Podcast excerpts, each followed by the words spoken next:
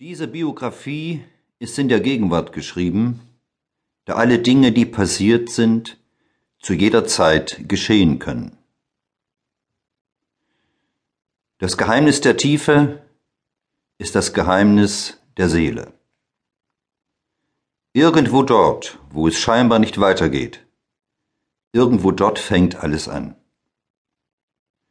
Die Dinge bewegen sich in unglaublicher Geschwindigkeit in sich selbst und sehen doch von außen so ruhig, so in Ruhe, gelassen aus. Ein gigantisches Bergmassiv in seiner erschütternden Erhabenheit, eine Ewigkeit lebend, von der nur jemand etwas versteht, der es gelernt hat, Einsamkeit zu dulden. Der scheinbar in großer Gelassenheit dahinziehende Blauwal die tiefen Meere pflügend, unter einer Sonne, die ihm auch in dunkelsten Gefilden den Weg weist zu einem uns unbekannten Ziel. Oder der Horizont im Blau gefasst, in hohen Stunden und so weit schwingend, wie die Sehnsucht reicht, ein Vogel zu sein. In den unerreichten Lüften der Geborgenheit des Nie-Aufgebens, in einem Flug, der die Sterne berührt, wie das Atmen des Mondes in einer Silbernacht, in verkündender Sicherheit verschleiertem Seins, den gelebten, vergangenen Milliarden von Jahren huldigend.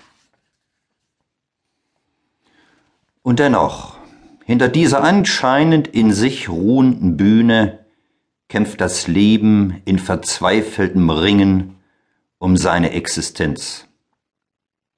Jagen Mikroteilchen in unfassbarer Geschwindigkeit durch das All und manifestieren nicht zuletzt in engsten atomaren Verbindungen, in ungeahnten Bewegungen um einen Kern, ihre ewige, nicht begreifliche Unrast. Draußen an den hohen Pforten eines sich wohl nicht begrenzenden Universums zieht an schlanken Säulen die Ewigkeit empor. Draußen an den Pforten des Lichts begrenzt sich das erste Atemholen und verweilt der Gnade eines unbekannten Geistes. Der Weltenschöpfer trägt die Last und lässt sie sinken, langsam dem zum Werden hin. Der Augenblick der Geburt entscheidet das Atmen der Sekunde. Das Werk entsteht, wie einem jedem es gereicht. Die weiße Strickmütze kratzt meinen blanken Schädel.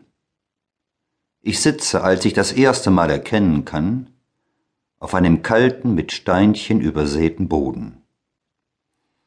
Sie drücken durch die Decke hindurch meinen zarten Kinderpopo. Der einen unbekannten Welt entronnen hin zu dieser anderen einem Dorfhof mit rostiger Pumpe in der Mitte und einem Schwengel dran zum Wasserziehen. Und so beginnt ein neues Spiel. Vorwärts und nicht vergessen, worin unsere Stärke besteht. Ein Brecht-Song. Heldenlieder erklingen und vor allem Marschmusik tönt aus dem großen, in Holz gefassten Radio. In der Mitte bewegt sich ein grünes Auge. Es zeigt die Sendewahlgenauigkeit an. Mein Bruder Jürgen und ich sind noch zwei kleine Jungen und liegen bei meinen Großeltern auf dem Küchensofa. Sie stellen uns frisches Brot, Butter, hartgekochte Eier in einer Schüssel und einen selbstgebackenen, noch dampfenden Rührkuchen auf den Tisch. Zu trinken gibt es heißen Muckefuck. Hier im Dorf läuft die Uhr langsamer als